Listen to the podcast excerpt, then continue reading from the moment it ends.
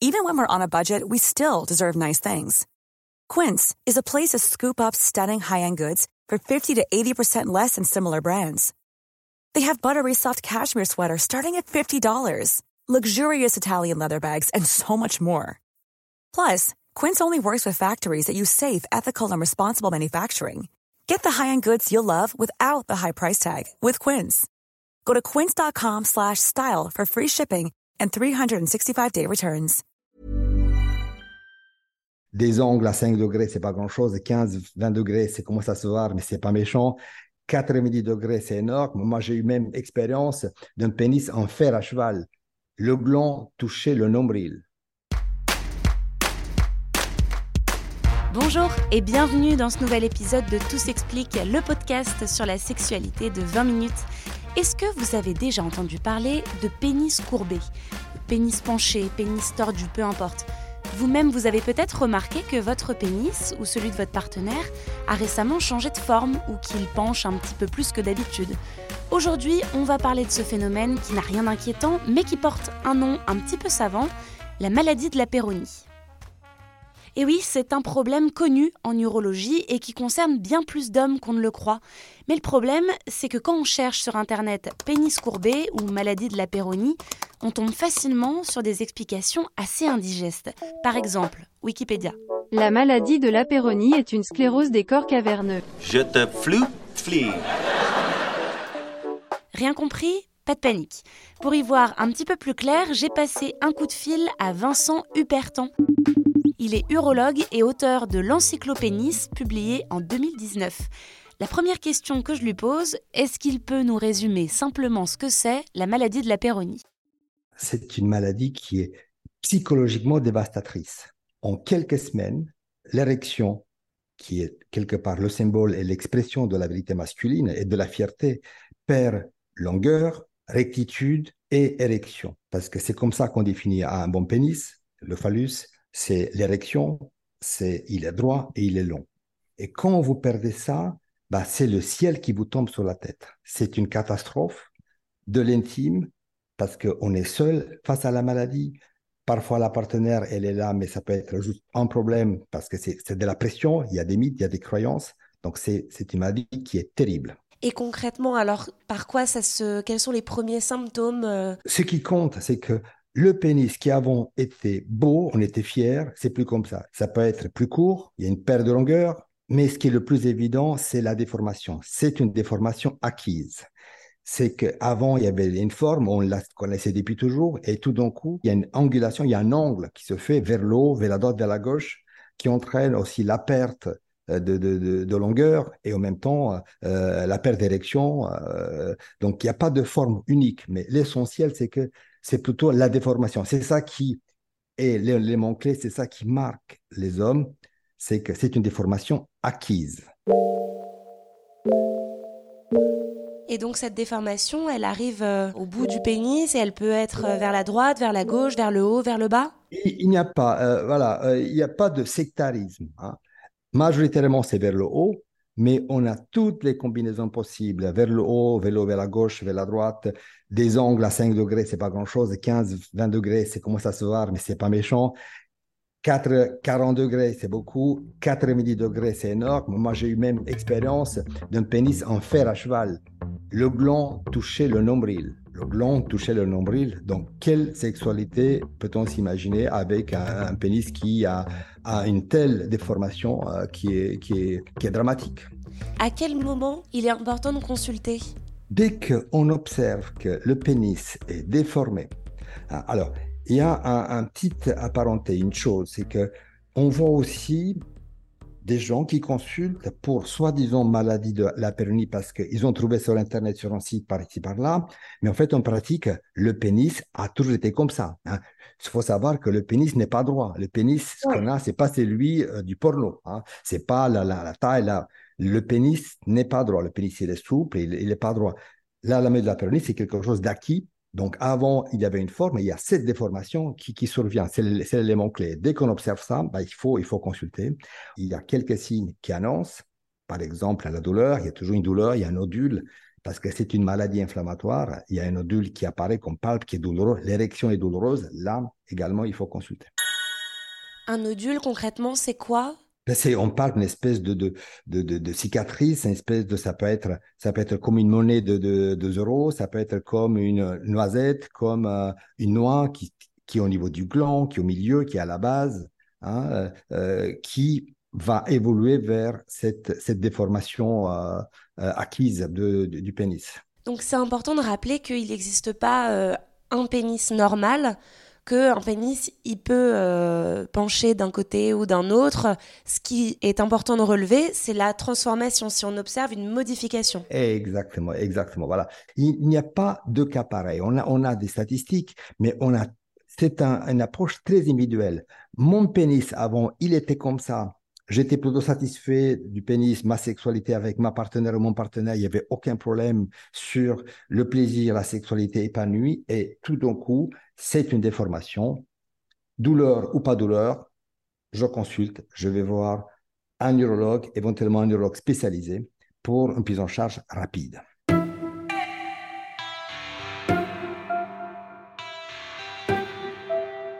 Est-ce qu'on connaît le pourcentage de la population qui est concernée par cette maladie? On voit des chiffres circuler. Moi, j'ai vu 9%. Est-ce que c'est sous-évalué? Alors, tous ces chiffres-là, comment vous les... Voilà, déjà, vous voyez, on voit qu'il y a plein de gens, on sait qu'il y a plein de gens qui ne vont pas consulter. On sait qu'il y a plein de gens qui doutent. Il y a plein de gens qui ne sont pas gênés finalement, c'est pas ça. Il y a plein de gens qui ont honte. Il y a plein de gens qui n'ont pas accès à des urologues.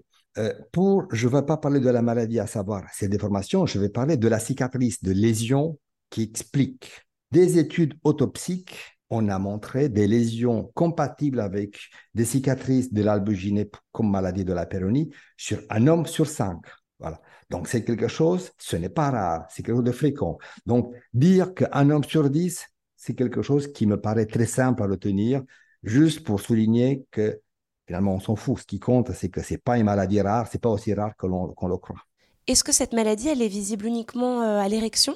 Oui, parce que, alors, à l'état flaccide, à l'état de repos, quand j'examine les patients, qu'on les examine, effectivement, on va ressentir des plaques, des duretés, mais c'est l'expérience. C'est qu'il y a des plein de patients, docteur, euh, je ne sens pas, il y a une érection. Et moi, je l'examine, mais écoutez la plaque, voyez la plaque. Donc, ils sont tout de suite. Donc, à l'état flaccide, c'est rare, hein, c'est pas toujours le cas. Ah, voilà, mais on croit, il y a des gens qui peuvent la ressentir, mais parce que notamment quand ça fait mal, quand ça fait mal, on appuie, tiens, ça fait mal, on sent un nodule douloureux, et là, il cherche sur Internet, maladie de la pérennie, euh, et il consulte. Donc c'est possible quand même de le voir, euh, même à l'état de repos, juste avec l'apparition d'un nodule ou, ou, des douleurs. Enfin, c'est pas tellement visible, c'est palpable, on ne voit pas grand-chose. Euh, à repos, on voit, on voit quasiment rien. C'est vraiment, c'est avec les doigts, un diagnostic c'est avec les doigts, c'est l'examen clinique, on se palpe, on se touche soi-même, ou visible uniquement en élection. Est-ce qu'il y a un moment dans la vie d'un homme où cette maladie euh, arrive peut-être plus qu'à d'autres moments de la vie? Est-ce qu'il y a un âge où on est plus susceptible de développer cette maladie? On a des chiffres qui varient. Mon expérience, c'est autour de 40-50 ans, mais 40-50 ans, euh, j'ai eu le plus jeune, il avait 25 ans. Voyez, quand vous avez à 25 ans ça, c'est quand même terrible. Donc voilà, on sait qu'il y a un âge qui correspond pour 40-50 ans, euh, mais on peut la rencontrer, euh, cette maladie, euh, à toutes les périodes d'un homme en activité sexuelle. Ouais, j'aimerais qu'on parle maintenant des, conséquences que cette maladie peut avoir sur le quotidien des personnes. Quelles sont les premières conséquences que vous observez d'un point de vue du handicap dans la vie courante? Bah, premièrement, c'est une maladie qui est à la fois qui est un désastre psychologique, à la fois qui est un paradoxe. Hein, et c'est une, c'est aussi une maladie euh, qui, euh, avec beaucoup de mythes, avec, il y a quand même des, des possibilités de traitement. Premièrement, le désastre, bah, c'est la confiance en soi, c'est l'estime de soi. Tout s'écroule. Je disais, le ciel vous tombe sur la tête. Votre sexualité, vous êtes épanoui, tout allait bien dans votre couple. Bah, ça fonctionne plus, ça marche plus. Il y a la perte, euh, il y a la déformation qui est évidente et visible. On peut pas tricher avec la perte. Euh, il y a l'aspect psychologique. L'érection est moins bonne, euh, moins stressée. On est dans l'évitement. En plus, ça fait mal, c'est compliqué. Euh, la partenaire se pose des, questions, bah, qu'est-ce qui se passe? Euh, C'est pas une maladie, c'est pas une IST, c'est pas une infection, c'est pas un cancer, euh, toutes ces questions-là. Donc, tout s'écroule. Voilà, la sexualité se fonctionnait et donc selon le ressenti chacun, selon la situation de chacun, c'est pas pareil. Quelqu'un qui est divorcé, qui est séparé, qui a rencontre épisodique avec des partenaires, quelqu'un qui est en couple depuis des années, donc ils se connaissent avec leur partenaire, il y a beaucoup de complicité qui permet de passer autre. Il n'y a, pas de situation qui, qui, est unique. Donc c'est ça, c'est cette souffrance majeure. Ils sont tous en souffrance, tous désespérés quand ils consultent. Mais concrètement, est-ce qu'il y a un danger pour euh, un danger, je sais pas, pour la vie si on extrapole? C'est le paradoxe. C'est une maladie qui est sur le plan organique qui est mineure. C'est une cicatrice. il y a plein de gens qui ont des cicatrices sur le visage. Ils ne sont pas plus inquiets que ça. Voilà. C'est une cicatrice. Donc c'est mineur. La lésion est toute petite. Ça n'évolue pas. On sait que elle fonctionne en deux étapes. C'est une maladie inflammatoire avec une phase aiguë. Les premiers six mois, mais généralement, c'est dans 15 jours, trois semaines, la maladie est stabilisée. C'est rarement que ça évolue. Une fois stabilisée, elle ne bougera plus. C'est pas un cancer. Je voulais reparler de la sexualité. Est-ce que c'est possible d'avoir une sexualité avec cette maladie, tout simplement? Heureusement heureusement qu'on a une sexualité. Bah, tout dépend aussi de, de, de, ressenti, de la partenaire. Il faut continuer à avoir une sexualité. Certes, il y a une période courte avec la douleur. Ah, la douleur était, est, présente, donc du coup l'érection est pénible, on va l'éviter. Mais la douleur disparaît toujours. Et puis, la plupart des déformations, c'est de 20, 10, 20, 30 degrés, c'est pas des méga déformations. Ça peut correspondre à quasiment une forme normale. Si la partenaire ne te connaissait pas avant, personne ne saura, à part toi-même avec ton, ta mémoire et ton histoire, personne ne saura. Donc, la plupart des gens ont une sexualité qui, qui, qui, qui est tout à, fait, tout à fait normale. Le gars, je vous parlais, c'est lui qui avait pénis un, un, fer à cheval, mais ils étaient dans une complicité fantastique avec sa partenaire. Ils arrivaient à pénétrer avant l'élection complète, Hein, ils jouaient avec avant là, voilà. Et donc finalement, pendant, ils avaient un rapport qui, était tout à fait, tout à fait correct. Euh, euh ils arrivaient à, justement à jouer autour de ça. Euh, et donc c'était pas, pas du tout, pas du tout un problème en soi. Oui, et puis on peut peut-être aussi rappeler que la sexualité ne se limite pas non plus à la pénétration et qu'elle peut être explorée de, manière très différente aussi. Il est clair, il est clair. Sur le plan physiologique, sur le plan identitaire, l'érection Certes, c'est pas le alpha et oméga, on est tout à fait d'accord, mais on ne peut pas non plus rester complètement en dehors. La pénétration crée une connexion physique qu'aucune fellation, qu'une lingus ne va les créer. Il y a une, espèce de double connexion. Vous êtes connexion psychique avec l'autre parce qu'elle train, il y a, il y a cette, cette, connexion dont on parle souvent des neuromiroirs, une espèce de connexion empathique, amoureuse, affective. Et deuxièmement, il y a une connexion physique. Et parce que les autres connexions, il y en a un giver, un qui donne, un qui reçoit. Hein? Or, que dans la sexualité pénétrante, c'est du donnant. Donc, c'est les deux. Il y, a, une espèce de symétrie de, des échanges que la sexualité alternative ne peut pas, ne peut pas, ne, va pas remplacer.